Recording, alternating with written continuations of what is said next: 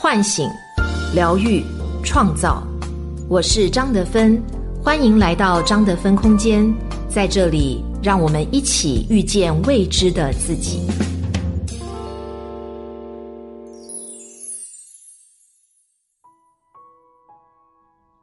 大家好，我是今天的心灵陪伴者西龙，很高兴和你相遇在张德芬空间。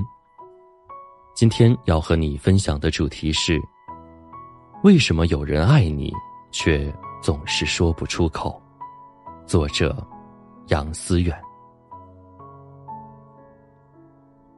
朋友小慧发信息过来，说自己正在面临情感危机，分手大敌近在眼前。小慧说的情感危机，主要是说她的男朋友在表达情感方面有一些障碍。用他自己的话说，就是基本不说我爱你、我想你等这类谈恋爱该说的话。我生病了，他不但不关心我，还责备我怎么不吃药，让他来个拥抱，好像要杀了他一样。小慧认为，不能说对方不爱自己，但是也真的感觉不到对方很爱自己。这种矛盾的状态让小慧很煎熬，所以她在想着是否要分手。我觉得他不够关心我，我也不知道如何对别人表达自己的关心。很多人在生活中都会出现这样的感觉：明明爱着父母，却要冷面相向；对待喜欢的人也无所适从；想要对别人好，却不知道如何表达。我们渴望关心别人，也想要被人关心，为什么却这么难呢？那在这里，我不禁要问：你害怕表达自己的情感吗？你在生活中有没有遇见像小慧男朋友这样的人？他们不太会表达自己的情感，很少说些很感性的情话。他们的表达方式始终都很理性，并且富有逻辑。他们给人的感觉好像有点冰冷、隔离的感觉，不太容易链接。他们也很少表达自己的情绪，很少看到他们抓狂的状态。如果你在生活中遇见了这样的人，或者你自己就是这样的人，那么你可能碰见了，或者成为了。表达情感障碍患者，表达情感障碍患者指的是一个人无法感知自己和他人的情绪和感受，也无法描述情绪和感受。在日剧《百元之恋》中，女主角一子和男主角寿野之间的感情状况，就遭遇了表达情感障碍的局面。女主角伊子从小就没什么成功的经验，一直到三十二岁还窝在家里和几岁大的外甥打游戏，没工作、没社交、没有男朋友，甚至也没什么兴趣爱好，给母亲的料理店当帮手。离婚回家后的妹妹二三子看不习惯伊子的表现，两姐妹大打出手后，一子提出搬离家独居生活。伊子找了便利店收银员的工作，在工作中，他无意认识了一个名不传经传的拳击选手寿野。寿野经常去便利店买香蕉，然后总是忘记把香蕉拿走，伊子便总是送过去给他。一天，寿野说：“过两天你和我出去吧。”没有一句铺陈，二人的感情线就此开始了。后来，寿野和一个卖豆腐的姑娘好了，从伊子家里离开的时候，也只是淡漠的说一句：“我出去一趟”，然后就没有回来过。影片在最后迎来了两个人的牵手，但即便如此，寿野的脸上从未露出过一丝的微笑。整部影片过程中，寿野也从未正面表达过自己的感受和情绪。难堪了，他就跑。生气了他就揍，心情不错的时候他就默默不说话。如果从表情上做判断，没有人能够体察到寿野的喜怒哀乐，这就是典型的表达情感障碍。对于这类人而言，他们的情感区域处于空白状态，世界对于他们来说是一个横平竖直的网格状。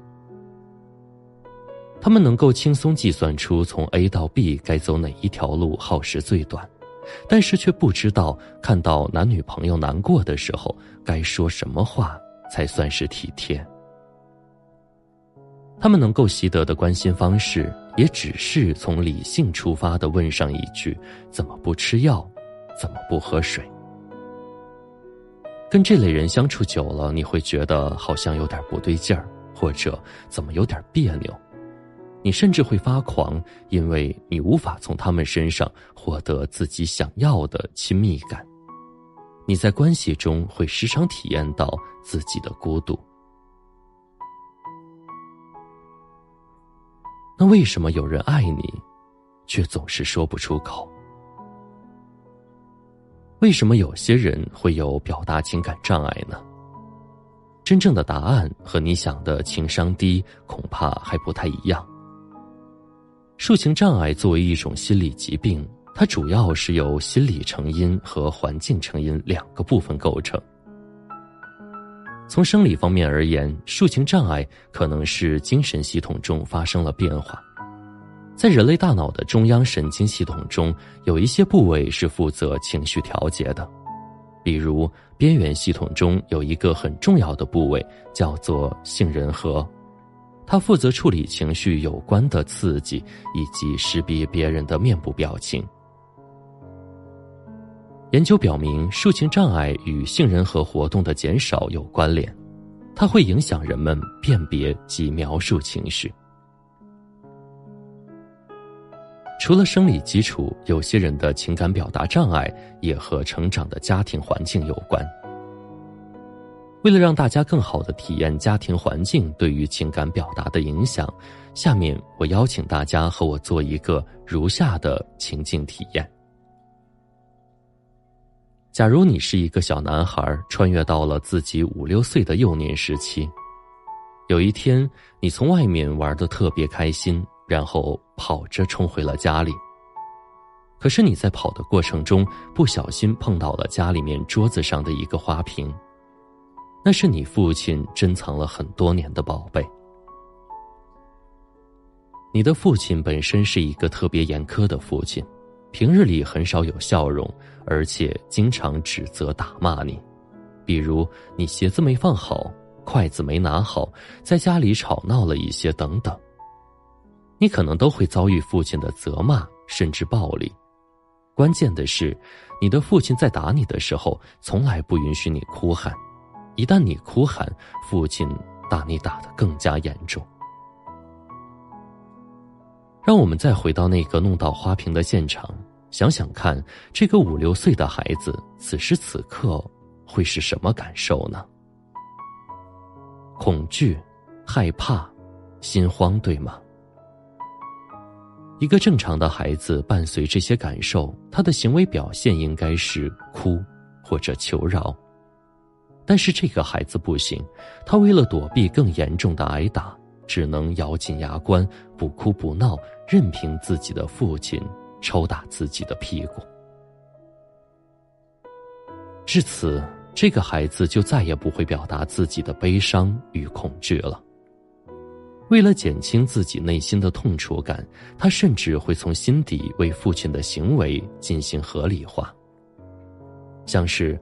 我的确做错了，父亲打我是应该的。他就这样用理性思考的方式，隔离了自己真实的感受。感受是相同的，恐惧和悲伤的反面是接纳与疼爱。所以，当这个孩子隔离了自己的恐惧、悲伤，他也同样隔离了自己爱的感受。他从父亲那里学习到的爱的表达方式是指责或者打骂，而这种关于爱的表达，在他成年后就延展到他的亲密关系里。所以，当另一半展现出悲伤或难过或患病的时候，他就会像父亲对他一样，用指责的方式表达自己的关爱。具体的演变形式就是：“你怎么不知道吃药？你怎么不知道喝水？”也就是说，那个在你面前不会表达情感，甚至有点笨拙、讨人厌的人，其实，在小时候，他的感受从来没有被人看见过，他也从未被允许过表达自己的情绪。长大之后，他对情感表达也只能是开不了口。那些没有被看到的情绪，只能深深的埋在心底，成为说不出口的爱。那如何有效的表达自己的关心呢？看到这里，相信你已经清楚，那个在你面前总是很别扭的人，可能并不是对你不满；那个只会让你多喝水的男人，可能并不是不爱你，只是他们内在自我对情感的需求从来没有被满足过，所以他也不太懂得如何表达自己的情感。用内心的真情实感与他人链接。如果你生活中遇见了这样一个人，应该怎么办呢？除了觉得有点苦闷之外，你可以尝试以下几种方式。首先，你可以帮助他识别他自己的情绪。如果你看到朋友闷闷不乐，你可以尝试告诉他。你看上去很不开心，很沮丧。你愿意和我分享一下，你发生了什么事情吗？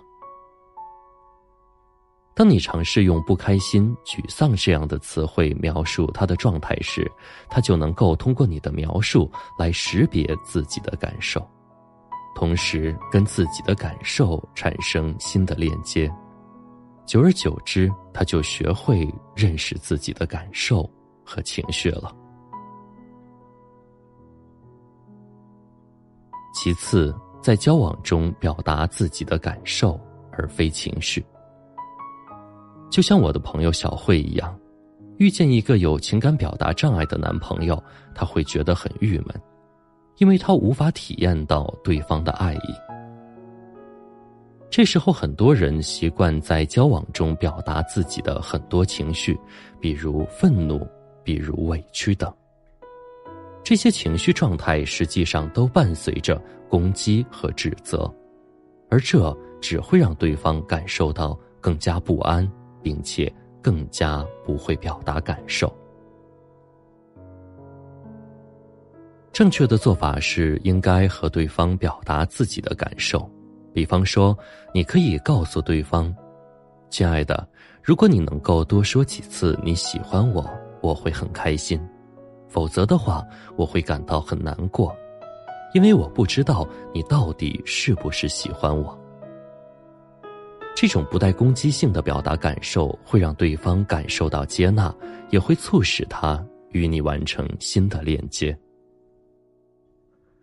此外，带领对方参加可以体验情绪感受的活动，有很多活动其实都能唤起很充沛的情感。和感受，比如电影、话剧、歌剧等诸多艺术活动。你可以带对方多参加类似这样的活动，并在活动之后和对方探讨彼此的感受。这个过程也有助于患有情感障碍表达的患者学习和感受自己的情感。汪小波在给李银河的情书中写过。我把我的整个灵魂都给你，连同他的怪癖、耍小脾气、忽明忽暗、一千八百种坏毛病。他真讨厌，只有一点好，爱你。眼下的这个人，可能就像王小波的那颗灵魂，那些在你眼里的小别扭，都是他说不出口的喜欢。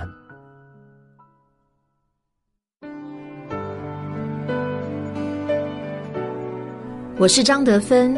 如果你想和我有更多的交流和互动，欢迎搜索关注微信公众号“张德芬空间”。心灵之路上，我会和你一起成长。